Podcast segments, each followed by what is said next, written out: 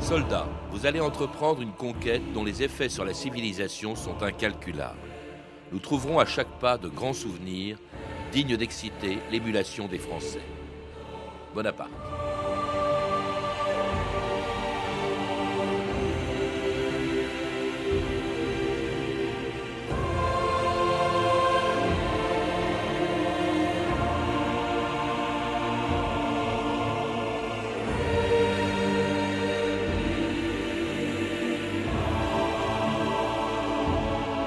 2000 ans d'histoire.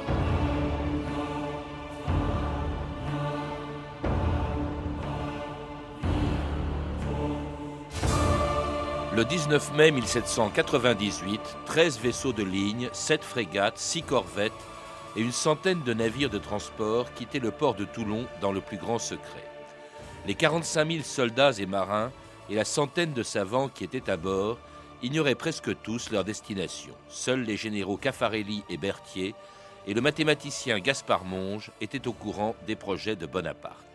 Il fallait à tout prix éviter qu'une indiscrétion permette à la flotte anglaise de l'amiral Nelson de trouver celle des Français pour qu'ils puissent traverser la Méditerranée jusque sur les côtes de l'Égypte. C'est là que le 1er juillet 1798, dans une mer déchaînée, quelque part au large d'Alexandrie, commençait une des plus extraordinaires campagnes de l'épopée napoléonienne, la campagne d'Égypte. Mais avec toutes ces lumières, on risque d'être vu Général Caffarelli, quand on exige un débarquement dans ces conditions, je ne peux faire mieux Allô, la mer sera calmée. Le général Menou, 22e demi-brigade légère, 13e et 69e de bataille. Pour le général Kléber, 2e demi-brigade d'infanterie au complet, 25e, 15e et le général par les plus grands de tous les temps. César, Alexandre et surtout notre grand Bonaparte. Le général Dosset sortira dès ce soir sur le Caire. Et Alexandrie? Avant midi, nous y serons. Faites battre le ralliement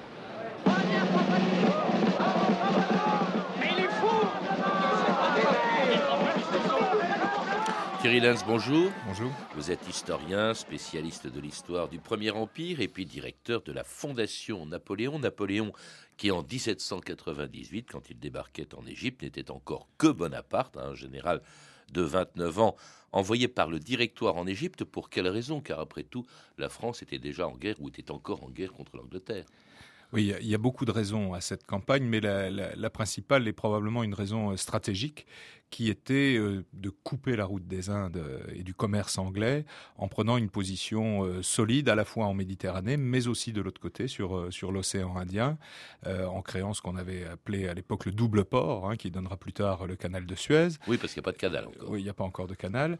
Et euh, de, de, comment dire, on, a doublé les, les, raisons de cette, de cette expédition, de raisons scientifiques sur lesquelles euh, on aura l'occasion de revenir. Et puis, euh, il y avait aussi, euh, pour le directoire, une bonne occasion de voir partir, de voir quitter Paris ce général Bonaparte qui rentrait d'Italie, où il avait remporté de, grandes victoires après une campagne extrêmement brillante. Et on le soupçonnait de vouloir se rapprocher du pouvoir. Donc, le directoire, non pas pour se débarrasser de Bonaparte, mais, disons, un, pour la raison stratégique, a autorisé euh, cette expédition, mais d'un autre côté, il était assez content de voir euh, un de ses adversaires quitter euh, le territoire national. Il y avait officiellement aussi Thierry Lenz, l'idée, en tout cas c'est celle qu'on présente bien sûr aux Égyptiens quand on arrive là-bas, c'est l'idée de les libérer des Mamelouks. Il faut peut-être rappeler qu'est-ce qu'étaient ces Mamelouks, quel était le statut de l'Égypte au moment où les Français y débarquent Alors, l'Égypte était nominalement un territoire qui faisait partie de l'Empire ottoman, hein, tout autour de la Méditerranée. Euh, tous ces territoires dépendaient de l'Empire ottoman à l'exception du Maroc.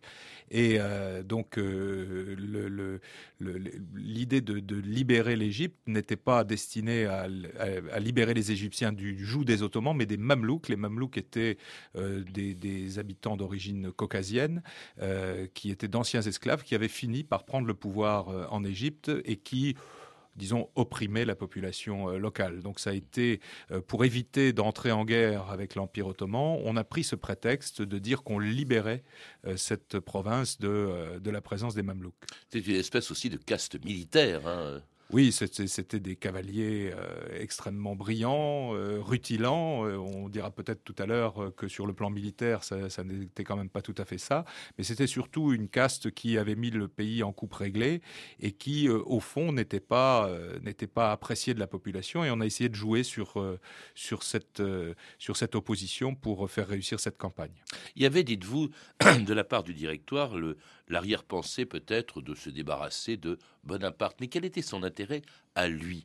On lui prête des rêves de gloire. D'ailleurs, euh, la proclamation qu'il fait à l'armée avant de partir, euh, dit, dit, elle dit, la première ville que nous allons rencontrer a été bâtie par Alexandre. Il n'y a pas le rêve, au fond, de faire comme Alexandre bah, c'est un peu, toujours le problème avec Napoléon, c'est qu'il y a effectivement un côté extrêmement pragmatique, extrêmement euh, clair, précis sur un certain nombre d'opérations, et puis d'un autre côté ce dialogue qu'il a en permanence avec l'histoire. Et c'est vrai que euh, la campagne d'Égypte l'a intéressé euh, immédiatement parce que c'était aussi cette gloire-là qu'il allait pouvoir euh, qu'il allait pouvoir amasser. Ce qu'il faut savoir, c'est que juste avant de partir en Égypte, Bonaparte avait été nommé commandant de l'armée d'Angleterre, c'est-à-dire une armée qui aurait dû aller euh, envahir les îles britanniques. Et il a il a trouvé toute une série de bonnes raisons, y compris euh, de, vraies bonnes raisons techniques, pour ne pas diriger cette expédition vers l'Angleterre, et s'est tourné vers ce projet qui était un vieux projet de la diplomatie française. Il faut savoir que Louis XIV avait déjà envisagé euh, la conquête de l'Égypte, qu'on l'avait proposé euh, à Louis XVI au tout début de la Révolution, et qu'il y a eu plusieurs projets, dont un projet très important présenté par Talleyrand dans des communications à l'Institut, qui, ont rendu une actualité à cette expédition d'Égypte. Donc Napoléon s'est jeté sur cette occasion, à la fois pour sortir du panier de crabes politique de Paris, et puis euh, aussi pour aller moissonner encore un peu plus de gloire euh, ailleurs qu'en Europe. Expédition quand même très dangereuse. Il doit traverser toute la Méditerranée, qui est un peu un lac britannique. D'où le secret, parce que il pourrait se faire surprendre par cette flotte très puissante qui était celle, la flotte britannique de, Nelson. Ça a été très périlleux cette traversée. Il fallait faire ça dans le plus grand secret, justement. Oui, ça a été très périlleux et euh, il s'en est fallu de peu que les deux flottes se rencontrent euh, avant l'arrivée de la flotte française en Égypte. Elles se sont croisées à très peu de distance à plusieurs reprises et soit par euh, comment dire une faute d'inattention des vigies anglaises, soit parce que le temps était un peu brumeux. on s'est croisé. Alors quand je dis croisé c'était évidemment à quelques dizaines de kilomètres, mais euh, euh, c'était effectivement une expédition assez dangereuse, avec une, quand même une marine française qui, à l'époque, n'avait pas encore subi ces grands échecs qui allaient la rendre si faible jusqu'en 1815, mais qui était quand même en situation d'infériorité, notamment parce que les officiers de marine étaient moins bons que ceux de la Royal Navy. Oui, à cause de la Révolution qui avait euh, décimé le corps des officiers de marine français. Alors, il y a surtout, bien sûr, des militaires. C'est une expédition conséquente avec des centaines de bateaux, beaucoup de bateaux de transport, une armée imposante, hein, euh, et puis euh, avec des, des, anciens, si on peut dire, parce qu'ils étaient encore jeunes, de l'armée d'Italie de Bonaparte. Il y avait Murat, Berthier, Lannes, Davout, euh, Caffarelli qui dirigeait le génie, l'armée du Rhin aussi, avec deux figures très célèbres de cette campagne d'Égypte que seront les généraux Kléber et Dessay. Et puis tout cela donc traverse la Méditerranée, s'empare au passage de l'île de Malte et arrive à Alexandrie le 1er juillet 1798 et remporte très peu de temps après à Imbaha, au pied des pyramides, une victoire contre les 6000 cavaliers de Mourad Bey. Tous avec moi L'Égypte est gardée. Tout sera repoussé. L'Égypte est gardée. Tout sera repoussé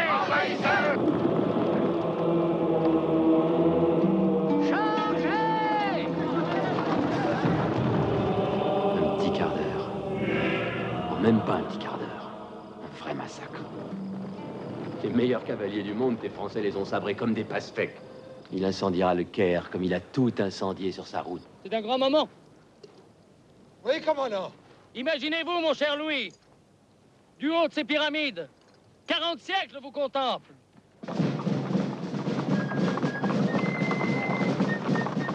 Alors c'est une phrase très célèbre, on à tel point qu'on se demande si Napoléon l'a vraiment prononcée ou si elle est apocryphe, Thierry. il, y a, effectivement des, témoignages, mais c'est vrai aussi des témoignages postérieurs qui disent que hum, Bonaparte a effectivement prononcé cette phrase en disant 40 siècles vous regardent et non pas vous contemplent. On l'a un petit peu arrangé par la suite.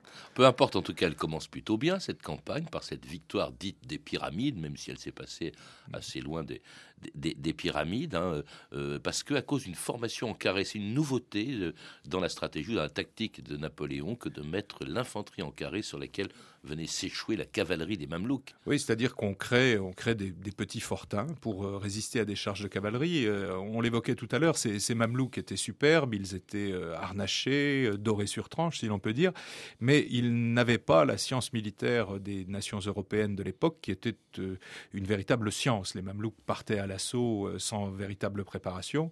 Ce qui fait que, comme on vient de l'entendre dans cet extrait, la bataille des pyramides euh, a duré très très peu de temps, le temps que deux ou trois charges de cavalerie euh, échouent sur ces carrés, qui étaient donc des carrés composés par des hommes avec de l'artillerie au coin, et ce qui fait que les, les, les, Mamelouks ont été balayés assez rapidement. Alors ils ont, ils ont subi des pertes assez lourdes, mais n'ont pas été totalement anéantis, puisqu'ils ont pu se séparer, et deux armées Mamelouks, enfin, ou deux petites parties de l'armée Mamelouk, sont partis euh, l'une plutôt vers la Syrie et l'autre euh, vers le sud de l'Égypte. Alors ça, c'était le 21 juillet 1798, une campagne qui commence très bien, et puis quelques jours plus tard, le 1er août, c'est une défaite et une défaite très grave pour Napoléon, enfin pour Bonaparte et son armée, c'est la défaite navale d'Aboukir. Nelson a enfin trouvé la flotte française et il l'a détruit à Aboukir, dans la rade d'Aboukir. Oui, et on pourra dire, et on a beaucoup dit d'ailleurs depuis, que Napoléon était dès lors prisonnier de sa conquête, ce qui était partiellement vrai, on aura l'occasion d'en parler tout à l'heure, mais ce qui était vrai en tout cas sur le plan de recevoir des renforts, recevoir du ravitaillement, et puis surtout ça rendait euh, les communications avec la France extrêmement difficiles puisqu'il fallait passer euh, par d'autres voies, la voie de Tunis ou la voie de Tanger, ce qui, ralentissait beaucoup les communications, et ce qui a au fond un petit peu obligé euh, Bonaparte à vivre et à organiser sa conquête, ce qu'il s'est mis à faire immédiatement après son arrivée au Caire et de l'organiser en respectant la religion du pays dans lequel il débarque. Hein. Euh, mais énormément. Euh, il se déclare digne enfant du prophète, favori d'Allah. Euh, c'est tout juste s'il s'est pas converti. C'est assez extraordinaire ce comportement de Bonaparte vis-à-vis justement de la religion. Mais je crois que Bonaparte avait compris qu'il il entrait dans un pays qui n'était pas, comment dire, un pays indifférent à la religion comme il avait pu en rencontrer parfois en Europe. Et il a immédiatement et on a, dès, on a ces ordres dès, euh, dès les jours qui précèdent l'arrivée en Égypte où il recommande véritablement le respect de la religion du prophète, euh, à la fois, euh, je dirais, enfin très probablement pas, pardon, par, par foi très profonde de Bonaparte. On sait très bien qu'il était assez indifférent en matière de religion, mais simplement parce que politiquement, il avait compris que ça faisait partie des éléments qui assureraient la conquête après la prise du Caire. Insistant sur le fait que la République française avait chassé le pape de Rome, insistant sur le fait qu'au passage, en allant vers l'Égypte, il s'était emparé de l'île de Malte et donc en avait chassé l'ordre de Malte, hein, les descendants des croisés. Alors tout ça, évidemment, euh, est destiné à le faire bien voir des euh, musulmans dont il respecte les fêtes et, qu'il associe d'ailleurs à celle qu'il organise lui-même, comme celle du premier Vendémiaire, au cours de laquelle le savant Comté, hein, le futur inventeur du crayon à mine, avait fait voler une montgolfière. Messieurs, j'ai demandé au président de notre institut, notre savant collègue, M. Monge, notre réunion se tienne exceptionnellement ici, pour admirer comment, grâce au génie français, un rêve se transforme en réalité, qui elle-même, à son tour, métamorphosera le monde entier. Monsieur Comté, à vous toute notre attention et notre inconditionnelle admiration.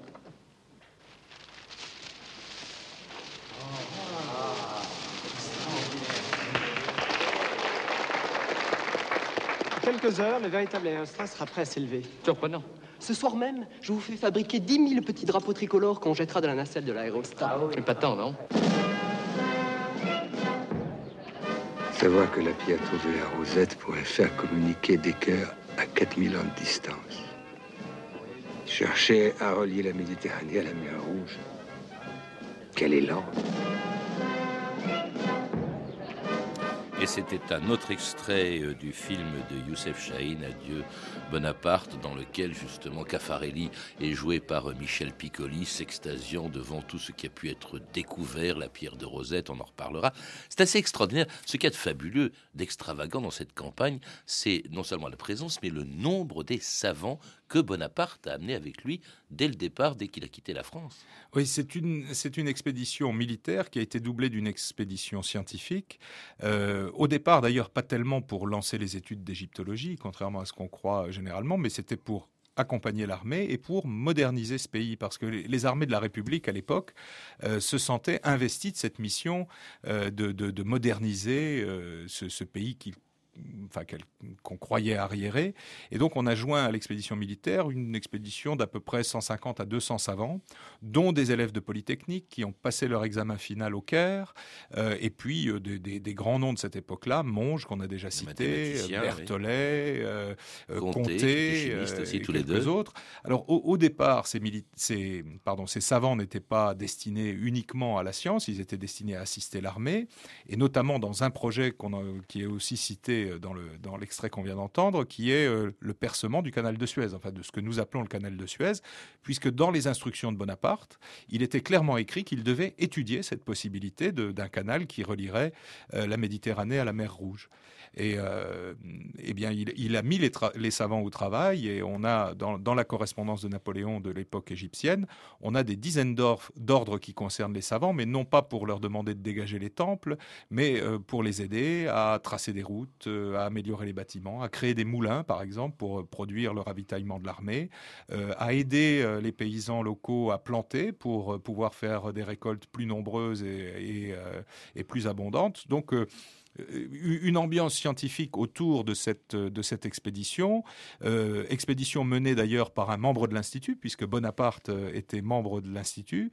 Et donc, il crée d'ailleurs l'Institut d'Égypte. Il crée l'Institut d'Égypte qui, qui, a, qui a eu, donc, eu des publications, qui a, mais qui n'étaient pas des publications d'égyptologie, redisons-le une fois de plus, qui étaient des publications véritablement de modernisation de ce pays égyptien les affaires, je dirais, purement égyptologiques ont été beaucoup développées à la fin de la campagne, et notamment par Kléber, mm. Parce qu'à partir d'un certain moment, Kléber avait des savants sur les bras dont il ne savait que faire, et il les a en quelque sorte lâchés dans les temples et sur les sites historiques pour qu'ils puissent euh, euh, ramener toutes ces descriptions euh, que l'on connaît aujourd'hui. Alors une œuvre qui ne satisfait pas forcément tous les Égyptiens, puisque dans la nuit du 20 au 21 octobre 1798, eh bien, les Français qui sont au Caire sont victimes d'un soulèvement de la population derrière les chefs religieux de la mosquée El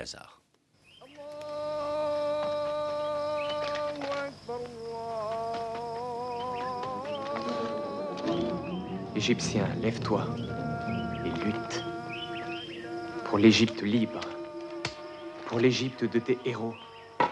Vive la guerre sainte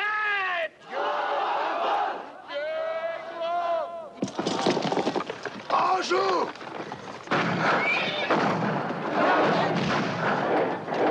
Le général Dupuis est mort. Au secours Il bombarde la Cheikh Assouna, il bombarde la Dar Ils disent respecter l'islam, et ils le frappent en plein cœur.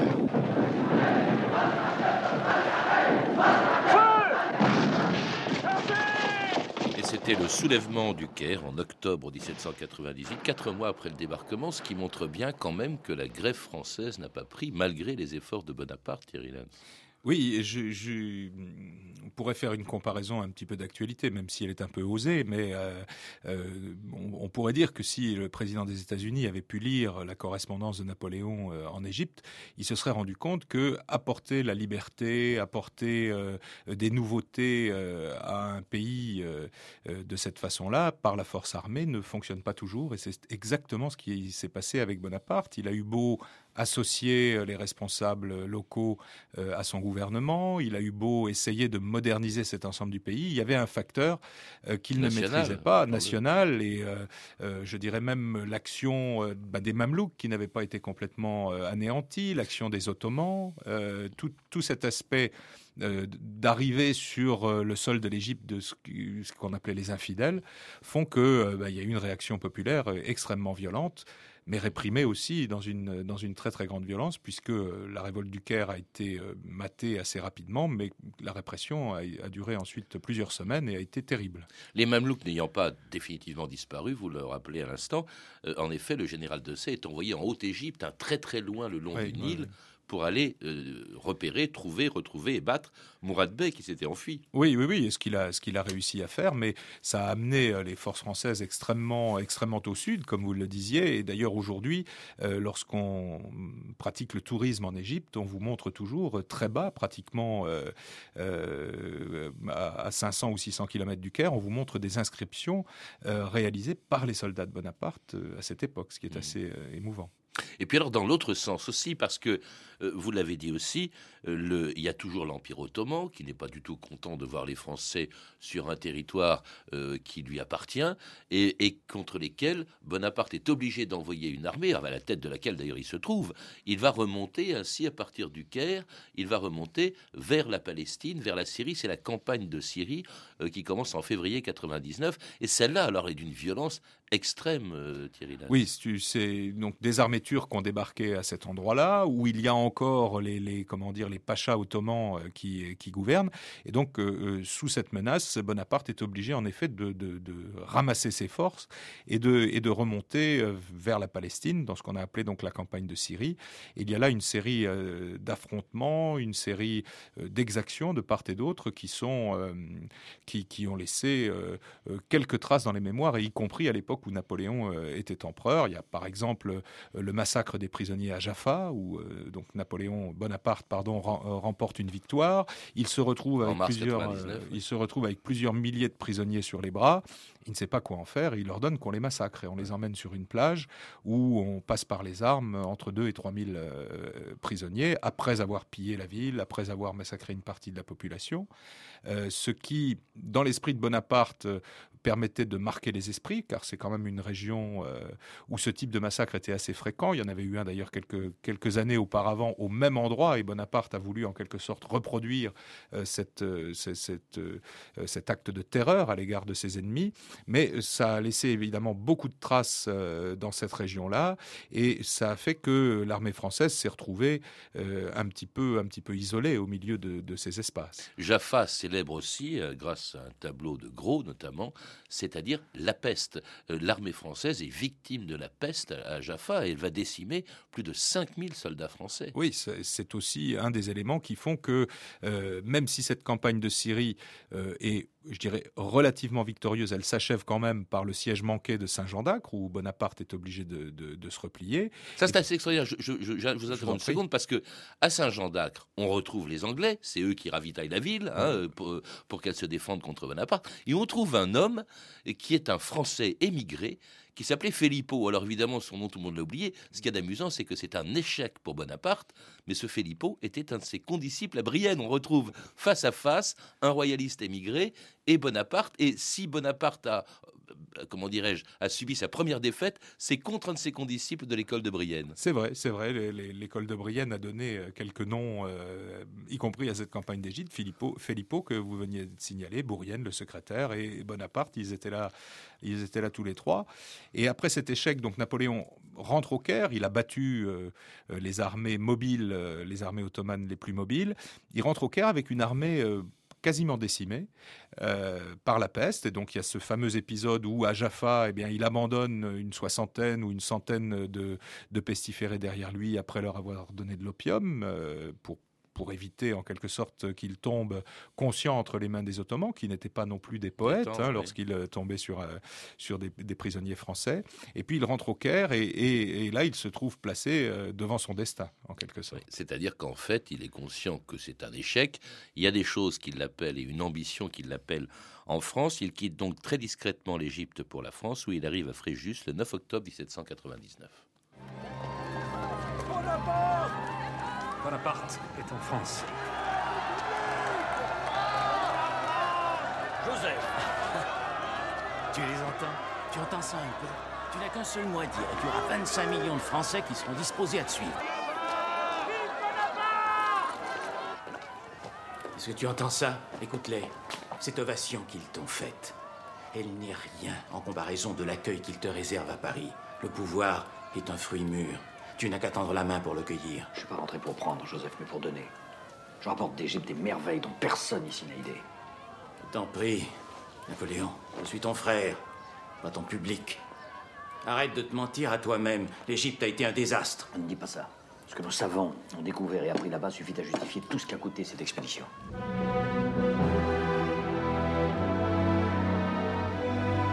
Et c'était le retour de Bonaparte en France 15 mois après son départ de Toulon. Alors, c'est un désastre, c'est incontestable, et pourtant il fait passer ça pour une victoire, et il, il revient, mais adulé par la population, alors qu'il a abandonné son armée. Euh, Qu'est-ce qu'elle est devenue cette armée? Parce que, en fait, le gros de l'armée d'Égypte, elle est restée pendant deux ans encore, Thierry Lenz, là-bas. Oui, il y a eu deux ans de, de, de petites guerres qui, qui, ont continué. Alors, il y a eu deux commandants successifs. D'abord, le général Kléber, qui a été assassiné le 14 juin 1800, le jour même où Bonaparte remportait la bataille de Marengo, qui euh, ensuite a été remplacé par le général Menou. Euh, et donc, cette armée, elle a d'abord eu à résister euh, à une nouvelle offensive turque avec une victoire de Kléber à Héliopolis. Et puis ensuite, eh bien, elle a, elle a dû euh, euh, conserver ses positions face aux pressions anglaises. Alors, il y a eu une période un petit peu euh, où la guerre s'est calmée, donc c'est le moment fort de l'égyptologie. Et puis, il y a eu à la fin une nouvelle offensive turque appuyée par les Anglais qui ont amené la capitulation, capitulation de l'armée, qui a été une capitulation, je dirais, honorable entre guillemets comme on les concevait à l'époque, c'est-à-dire que l'armée a été rapatriée par les vaisseaux anglais en France, mais c'était tout de même un échec qui a surtout permis euh, une installation durable des Anglais en Égypte, ce qui fait que l'idée d'aller leur couper la route des Indes en passant par là était le contraire. Voilà, était Parce que c'est de là que datent au fond les, ambitions euh, anglaises en, en Égypte. Alors lui-même revient en France. Sa gloire, il en profite euh, pour prendre le pouvoir. Ce sera euh, le coup d'État du 18 Brumaire, 18 et 19 Brumaire. Euh, et puis, quand même, un bilan qui est comment peut-on faire ce bilan, Thierry Lenz? Parce que c'est vrai, on l'entendait cet extrait de film, il revient quand même avec des trésors, il laisse des, des marques très profondes. Vous avez évoqué l'égyptologie, la passion des Français pour l'Égypte, elle date de cette époque. Oui, et pas a- seulement des Français. d'ailleurs. Et la découverte de l'Égypte grâce aux hiéroglyphes. Il y a cette pierre de Rosette grâce à laquelle, quelques années plus tard, Champollion va découvrir, au fond, la langue euh, et l'écriture égyptienne. C'est vrai, c'est vrai, mais même sur le retour des, objets, euh, il, y a, un demi-échec, puisque au moment de la capitulation, les Anglais ont demandé la restitution, ou ont confisqué à l'armée française tous ses trésors, dont la pierre de Rosette. Alors les, négociateurs français ont obtenu une copie, celle sur laquelle le Champollion a travaillé. Euh, Aujourd'hui, la pierre de Rosette se trouve à Londres, et non pas à Paris, comme ça devrait être le cas. Euh, au Louvre, aujourd'hui, je crois que sur euh, 5000 objets égyptiens, il y en a une soixantaine seulement qui viennent de la campagne d'Égypte. Donc vous voyez qu'on n'a pas ramené finalement grand-chose. Mais c'est la force de Bonaparte, c'est euh, cette force de propagande, c'est- cette force de, de, de, de montrer tous les aspects politiques de la campagne qui font qu'elle reste aujourd'hui mythique. Merci Thierry Lenz. Euh, Pour en savoir plus, je recommande d'abord cette euh, exposition de l'Institut du monde arabe à Paris, Bonaparte en Égypte, une exposition qui se tient jusqu'au 29 mars 2009 et dont je recommande la lecture du catalogue, dans lequel d'ailleurs vous avez écrit Thierry Lenz et qui est richement illustré, publié aux éditions Vous avez également publié Quand Napoléon inventait la France aux éditions Talendier dans la collection Bibliothèque napoléonienne et coécrit avec Pierre Breda et Pierre-François Pinault. À lire également Le Figaro hors série du mois d'octobre, entièrement consacré à l'exposition Bonaparte et l'Égypte, ainsi que le dossier spécial du numéro d'octobre du magazine Historia sur l'Égypte, une passion française. À parcourir enfin le bel album L'Égypte d'hier en couleur de Max Carkégi et Robert Solé aux éditions du Chêne. Vous avez pu entendre des extraits de Adieu Bonaparte de Youssef Chahine, disponible en DVD chez LCJ Vidéo, ainsi que du Napoléon d'Yves Simoneau avec Christian Clavier dans le rôle titre, disponible en DVD chez France 2 Vidéo. Vous pouvez retrouver toutes ces références par téléphone au 32 30, 34 centimes la minute ou sur le site franceinter.com. C'était 2000 ans d'histoire. Merci à Lédouine Caron, Antoine Viossa, Emmanuel Fournier, Clarisse Gardien, Franck Olivard et Frédéric Martin et à notre réalisatrice Anne Kobilac.